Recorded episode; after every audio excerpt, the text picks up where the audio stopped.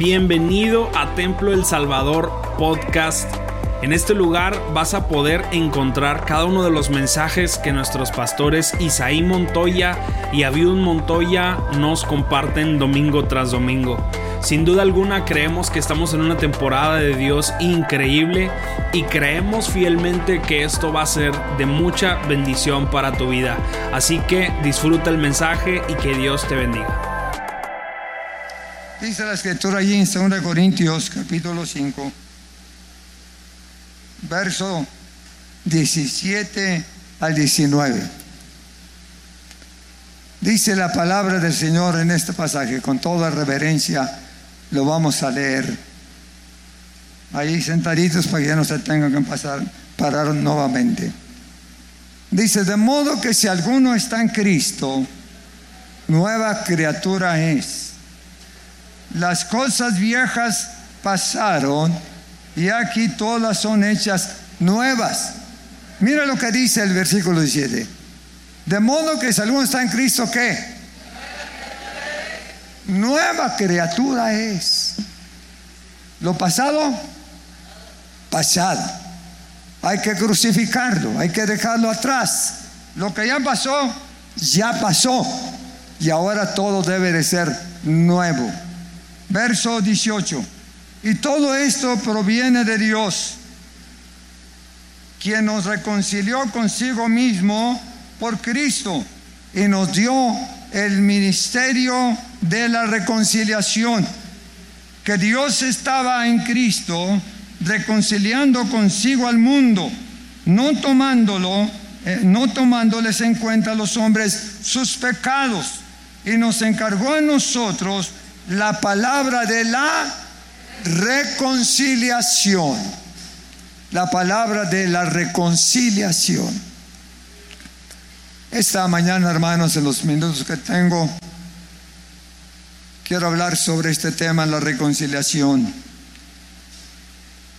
Como pastor siempre pido la dirección del Señor, que Él me dé la palabra que el pueblo necesita. Y esta palabra resonó mucho en mi corazón para poder abordarla y hablar sobre ello. Reconciliación. Esta palabra no muy fácil se quiere aplicar en la vida del creyente.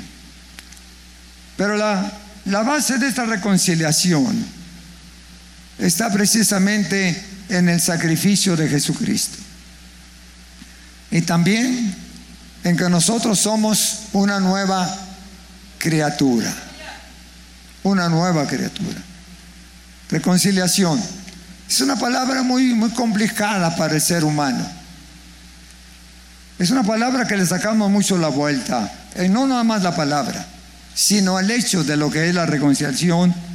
Porque reconciliación denota restablecimiento de armonía. En su original en su lenguaje original catalazo, habla acerca de un cambio, de una transformación, de una actitud diferente, de ser enemigo a ser amigo, de ser desconocido a ser conocido. Es restablecer la amistad, como nos dice en Romanos capítulo 5. Así es que hermano, esta palabra reconciliación es una de las tantas frases teológicas que están en la escritura. No es invención del hombre. Es una palabra en la escritura, en varios pasajes bíblicos del Nuevo Testamento, el Antiguo, existe esta palabra. Como puede existir la palabra salvación, como puede existir también la palabra conversión, regeneración, santificación. Todas estas frases teológicas están en la palabra del Señor. Y una de ellas es reconciliación. Reconciliación. Podemos mencionar varios aspectos de la reconciliación. La primera de ellas tiene que ver con Dios en el ámbito de Dios, reconciliación, reconciliación con Dios. En segundo lugar, podríamos hablar de reconciliación en el aspecto de la sociedad, reconciliación en el ámbito donde nos movemos, reconciliación en la sociedad. Y en un tercer renglón podríamos hablar acerca de la reconciliación en la familia con los nuestros personales. Reconciliación con Dios. La Biblia nos habla, hermano, de que para poder alcanzar el gozo, el perdón de nuestros pecados y de nuestras culpas, tuvimos que reconciliarnos con Dios. ¿Por qué reconciliarnos con Dios? Porque éramos pecadores y el pecado nos había separado de Dios. El pecado nos había distanciado de Dios. Y Dios no podía acercarse a nosotros por causa de nuestra actitud pecaminosa. Siempre estábamos ofendiendo a nuestro Dios con nuestra manera de ser, con nuestra manera de actuar. Siempre estábamos pecando contra Él. El hombre pecador que anda por las calles, cuando nosotros andábamos también antes de conocer al Señor Jesucristo, no sabíamos que nuestras acciones negativas ofendían a Dios. Porque Dios es un Dios santo. Porque Dios es un Dios bueno. Porque Dios es un Dios misericordioso. Porque Dios es un Dios de amor. Porque Dios es un, Dios que cuida de nosotros en todo momento. Y el hombre no reconoce esa protección y esa ayuda que tenemos de parte del Señor. Pero la Biblia dice que, hermanos, el Señor Jesucristo fue el que se acercó a nosotros con el fin de que el hombre reconociera sus faltas y pecados y se, se pudiera reconciliar con él. Mira lo que dice Romanos capítulo 5 que habla acerca de, esta, de este acto tan hermoso en nuestras vidas. Romanos 5 dice la escritura algo importante, verso 8. Mas Dios muestra su amor para con nosotros, en que siendo aún pecadores, Cristo murió por nosotros. Siendo aún pecadores, Cristo murió por nosotros. ¿Por qué murió? Por su amor hacia nosotros. Por su amor hacia nosotros. En el caso de Dios el hombre, ¿quién era el ofendido? ¿Dios o el hombre? En este caso el hombre ofendía a Dios con sus actos, con sus acciones. Nosotros ofendíamos a Dios. El pecado la maldad, la rebeldía, nuestros vicios, nuestro alejamiento de Él eran ofensa a nuestro Dios. ¿Por qué? Porque estábamos pisoteando sus principios y lo que Él estableció de pureza y de santidad. El hombre consciente o inconsciente estaba pecando contra Dios y por causa del pecado el hombre estaba distanciado, porque había una pared intermedia entre él y Dios que era su maldad, su pecado, y no podía acercarse a Dios por causa de su pecado y su maldad. Pero Dios tomó la delantera y se anticipó para ayudar al hombre. Y fue a demostrarle su amor a toda la humanidad, a todo el mundo, para que todo aquel que se acercara a Él pudiera alcanzar la liberación, libre de esclavitud, libre de la pena del pecado y pudiera tener un acercamiento con el Creador. Por eso dice Juan 3:16, porque de tal manera amó Dios al mundo que dio a su Hijo unigénito para que todo aquel que en él cree no se pierda, mas tenga la vida eterna. ¿Qué tanto, qué tanta maldad tenía el hombre como para que Dios estuviera ofendido? Mire lo que dice Romanos capítulo 1. Este libro de Romanos habla acerca de qué tanta era la dimensión del pecado del ser humano. Del verso 16 en adelante, Romanos 1 dice, porque no me avergüenzo del Evangelio porque es potencia de Dios. A todo aquel que cree, al judío primeramente y también al griego, porque en el Evangelio la justicia de Dios se revela por fe y para fe, como está escrito, mas el justo por la fe vivirá. La justicia de Dios se revela por fe y para fe, como está escrito, el justo por la fe vivirá. En lugar de, de azotarlo y de matar al hombre por sus rebeliones y pecados, Dios manifestó su justicia amándonos, amándonos. Dios su amor por nosotros, criaturas rebeldes, pecadores, nos amó tanto que fue a la cruz para poder liberarnos de todo pecado y para que sus pecados quedaran clavados en la cruz y usted y yo fuéramos libres de toda maldad por el amor de Jesucristo. Y dice el verso 18, porque la ira de Dios se revela desde el cielo con toda impiedad e injusticia de los hombres, que detienen con injusticia la verdad. Porque lo que de Dios se conoce le es manifiesto, pues Dios se lo manifestó. Porque las cosas invisibles de Él, su eterno poder y deidad, se hacen claramente visibles desde la declaración del mundo, siendo entendidas por medio de las cosas hechas, de modo que no tienen excusas. Pues habiendo conocido a Dios, no le glorificaron como a Dios, ni le dieron gracias, sino que se envanecieron en sus razonamientos y su necio corazón fue entenebrecido.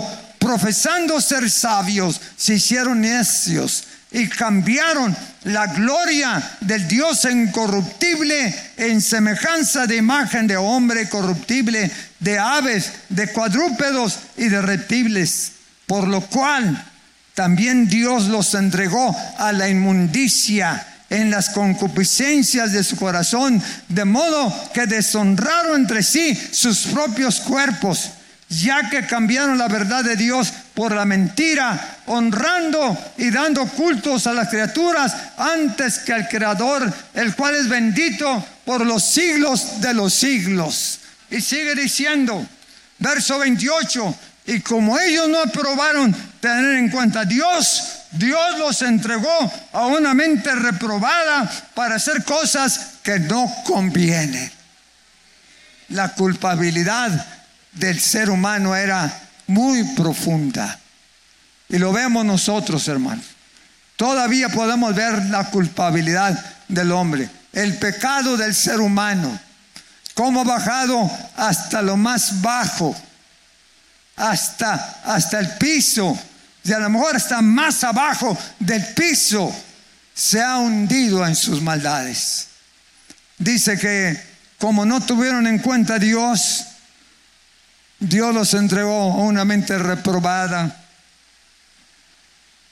porque ellos se rebelaron contra Él.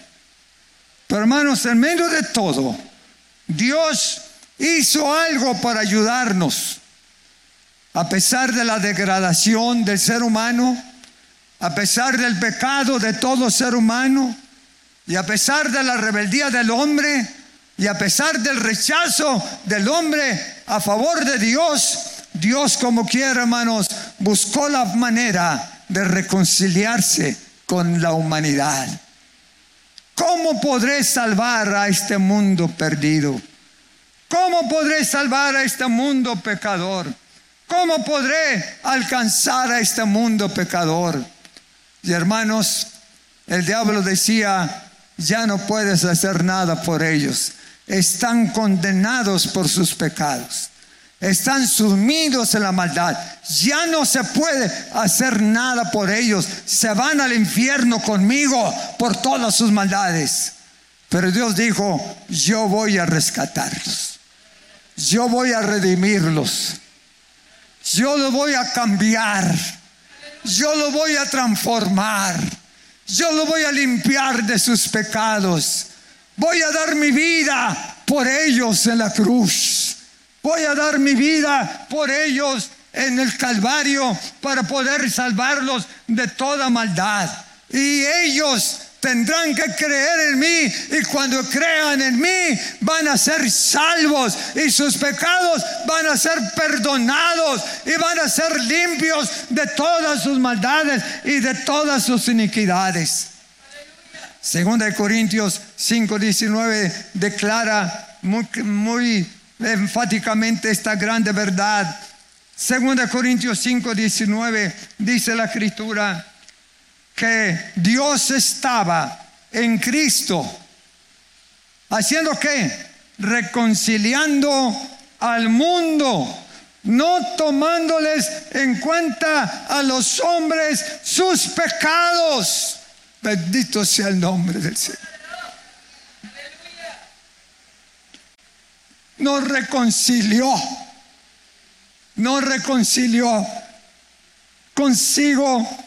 Nos reconcilió. Dice, no tomando en cuenta a los hombres sus pecados y nos encargó a nosotros la palabra de reconciliación. Cristo quiso tener un acercamiento con la humanidad. Y él tomó la iniciativa de reconciliar. El hombre hasta la fecha no, no quiere arriesgarse, no quiere aventarse, pero Dios sigue amando al hombre. Y tomó la iniciativa. El verso 18 dice, y todo esto proviene de Dios, quien nos reconcilió consigo mismo por Cristo y nos dio el ministerio de la reconciliación. El ministerio de la reconciliación. En otras palabras, hermanos, si Cristo no hubiera tomado su lugar y su iniciativa, todavía el mundo estuviera condenado, todavía estuviera sumido en la maldad.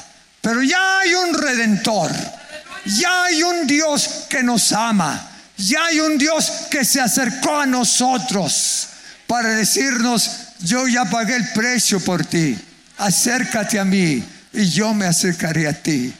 ¿Quieres que tus pecados sean perdonados? Yo te perdono. Yo te perdono. Acércate a mí y yo me acercaré a ti. ¿Por qué? Porque así lo dice la escritura. Romanos capítulo 5 y el verso 10 y 11 dice la escritura algo importante también. Dice la palabra del Señor, porque si siendo enemigos, 5.10 de Romanos, porque si siendo enemigos fuimos reconciliados con Dios por la muerte de su Hijo, por la muerte de su Hijo, mucho más, estando reconciliados, seremos salvos por vida. Aleluya. No nos salvó por un ratito, nos salvó por toda la vida. Por toda la vida. No nos dijo, te voy a dar una salvación de cinco meses o de cinco años. No, no, no, no. Te voy a salvar por el resto de tu vida.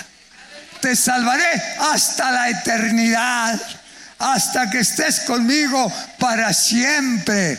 La salvación de Cristo no es de semanas ni de meses, sino es una salvación eterna. El que está en Cristo tiene vida eterna, tiene vida eterna. Y dice, yo te salvaré por el resto de tu vida. Aleluya. Dice, si siendo enemigos de Dios, éramos enemigos pero nos hizo sus amigos. Fuimos reconciliados por Dios. No importó qué clase de pecados teníamos. No le importó qué tan hundidos estábamos en la maldad. No le importó qué tan pecador fuiste. No le importó qué tan sumido estabas en la maldad como hay muchos que han venido al Señor bien cargados de pecado y de maldades. Eran pecadores constitucionarios que todos los días pecaban contra Dios, hundidos en el fango y en la maldad. Sí, no tenían escapatoria, iban derechos, derechos al infierno. Pero Jesucristo dijo, hay una oportunidad para ti. Si crees en mí, si crees en mí y te acercas a mí, yo te daré vida y te levantaré. Y te levantaré. Y hermanos míos, Dios nos dio vida por el sacrificio de Cristo y nos reconcilió. Extendió su mano y agarró la de nosotros. Y nos dijo, ahora tienes un amigo. Ahora tienes un Salvador. Ahora ya no estás solo. Ahora yo estoy contigo. Yo estoy contigo. Dame la mano. Yo seré tu Señor y tu Dios. Yo seré tu amigo y todo para ti. Y nos dio su mano de vida. Y nos reconcilió con Él. No más pecado, no más maldad. Ya te arrepentiste, ya confesaste tus pecados, eres limpio de toda maldad. Ya no vives tú, mas ahora yo vivo en ti. Y lo que ahora lo vives en la carne, lo vives en la fe del Hijo de Dios, el cual te amó y se entregó a sí mismo por ti, para que todo aquel que en él cree no se pierda, mas tenga vida eterna. Nos reconcilió, nos dio un abrazo. No importa qué tan vestiduras sucias tuviéramos, no importa que tantas maldades tuviéramos, nos reconcilió con Él y nos liberó de todo pecado y de toda maldad. Por eso dice la escritura en Job capítulo 22, en ese versículo que muchos conocemos. Job 22, 21 dice, reconcíliate con Dios y por ello tendrás vida y te vendrá el bien. Dios claramente dijo a Job cuando estaba metido en sus pecados, en sus maldades, reconcíliate con él y por ello te vendrá la vida y alcanzarás la victoria. Porque hermanos míos, el Señor siempre tiene la forma y la manera de ayudarnos. Vuélvete, reconcíliate con Dios, haz amistad con Él y por Él tendrás paz y por ello te vendrá el bien. Vale la pena ser amigos de Dios, hermano. Vale la pena ser amigos de Dios. Por eso yo nunca le, dejo de, de agarrar su mano. Yo nunca quiero ser enemigo de Dios. Yo quiero que Él sea mi amigo siempre. Y si te reconcilias con Él, alcanzarás paz y por ello te vendrá el bien y por ello serás prosperado. Toco una, una cosa más. No tan solamente hay que reconciliarnos con Dios, hay que reconciliarnos también, hermanos, con la sociedad. Hay gente que está totalmente enemistada con la gente.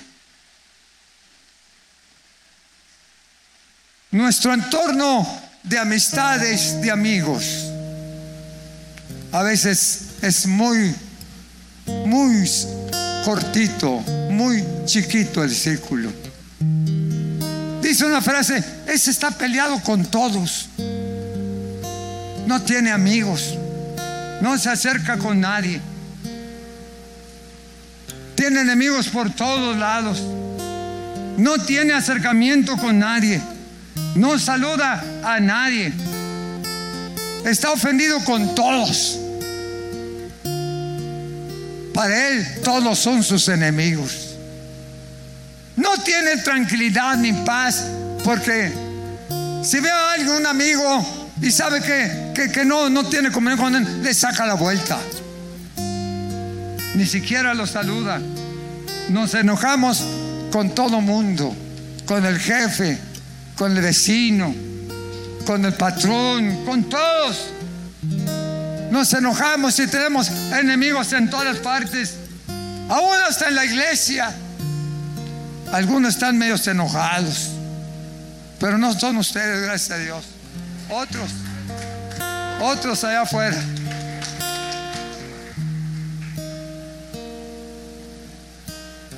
Y qué feo se siente cuando estamos enojados, hermano.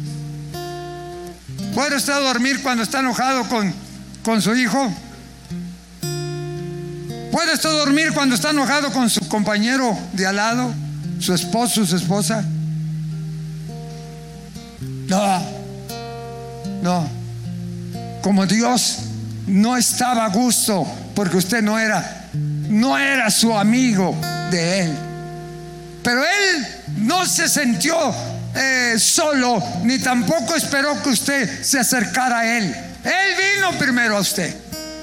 Él vino primero a buscarlo. Él vino primero para extenderle la mano y decirle, ¿quieres ser mi amigo? Yo te extiendo mi mano.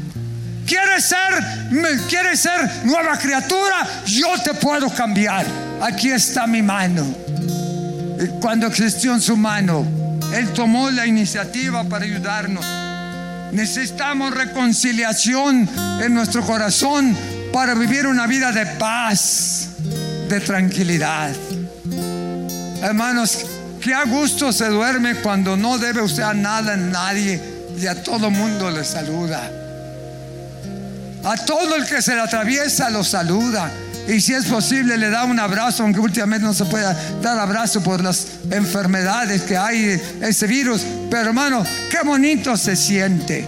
Dios nos sentó el precedente. Si Él se, se congratuló con nosotros y se reconcilió con su vida siendo lo peor de este mundo, ¿cuánto más nosotros no podremos reconciliarnos con el mundo a nuestro alrededor? No es vida cuando usted está peleado con todos. No es vida cuando usted no puede ver a su hermano que está al lado o no puede ver su pariente con usted. No puede. El hijo pródigo cuando se salió de su casa salió enojado, pero cargado de, monedas de oro y de plata. Las gastó. Usted conoce esa historia el capítulo 15 de Lucas. Pero cuando ya estaba en la calle, y bajó hasta nivel de darle animal, de darle de comer a los puercos, a un sentido de animal, en el mero muladar. Cuando estaba ya bien arruinado, pensó en su padre, en su casa, y dijo, ¿cuántos trabajadores, cuántos jornaleros en mi casa, en la casa de mi padre? tienen abundancia de pan y yo aquí perezco de él. Pero me levantaré. Yo no soporto más estar peleado con mi padre. Yo no soporto más estar lejos de mi padre. Me hace falta. Lo necesito. Quiero estar en mi casa. tomó acción, se levantó y dijo, iré a mi padre, iré a mi casa, aunque no me quieran, es mi casa. Y aunque no me esperen, yo voy a mi casa, veré a mi padre. Y le diré, Padre, he pecado contra el cielo y contra ti ya no soy digno de ser llamado tu hijo. mas hazme como uno de tus jornaleros. ¿Y qué hizo el padre? Lo corrió, se enojó, lo azotó, lo echó fuera. No, le abrió el corazón. Dijo, hijo, esta es tu casa. Este es tu hogar. Eres bienvenido.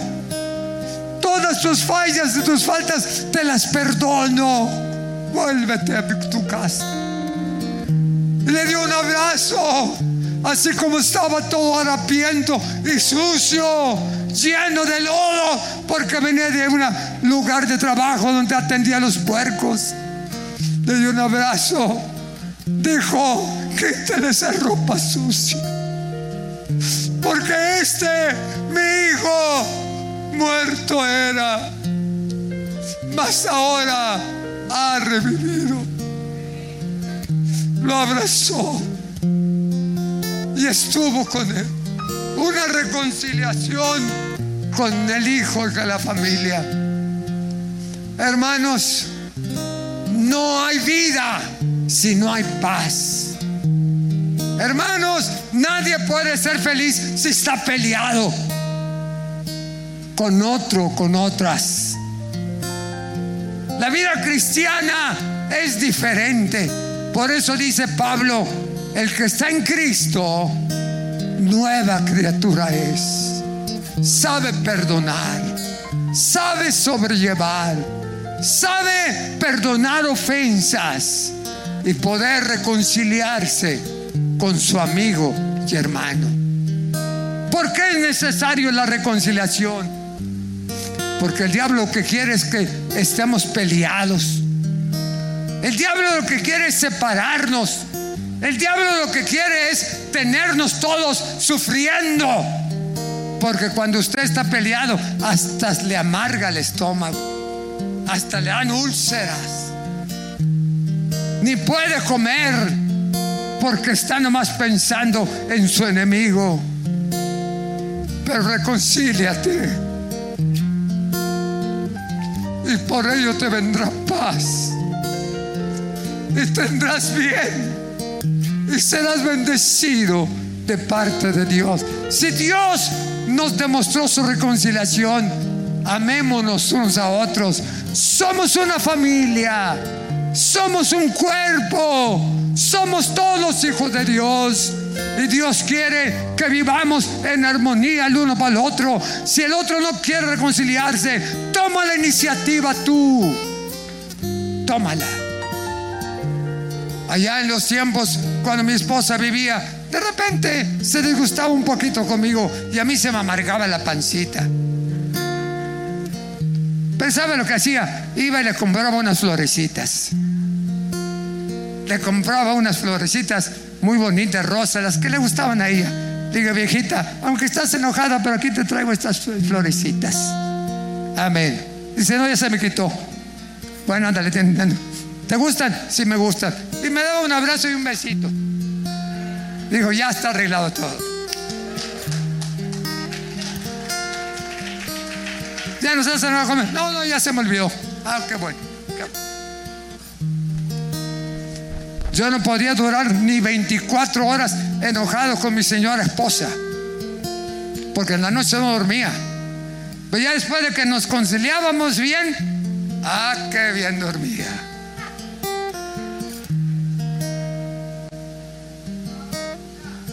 Reconciliados con Dios, tenemos paz y felicidad.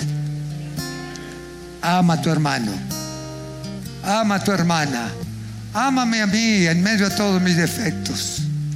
Ama a tu prójimo, aunque no te guste, aunque no te caiga bien, aunque te caiga como lo, lo que sea, pero es también un hijo de Dios como tú. Ámanos, ama a todos y por ello tendrás bendición. Reconciliados con Dios, reconciliados con el prójimo, reconciliados en la familia con todos en la casa. Ama al vecino, ama a los a todos para que haya bendición en tu vida. Este es importante. No, si Él no me habla, yo no le voy a hablar. No, no tomes esa actitud. Esa actitud es cuando tú eres un pecador, pero en Cristo sí se puede. Sí se puede. Si Él no te habla, tú háblale. Si Él no se acerca a ti, tú acércate a Él. Llévale llévele una canastita de pan recién salido del, del globo, de, de otra panadería. Y verás qué bien se va a sentir.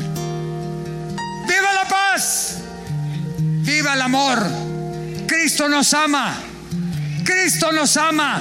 No porque somos buenos, sino por su misericordia, por su amor. Nos ama así como estamos, feos o bonitos, corajudos o no corajudos. Él nos sigue amando y nunca se enoja con nosotros. Nos ama. Extiende su mano aún aunque usted ha sido infiel y aún aunque usted no lo toma en cuenta, Él siempre lo está amando a usted porque Él quiere la paz, la paz en su corazón. Mantengamos esa paz y esa reconciliación.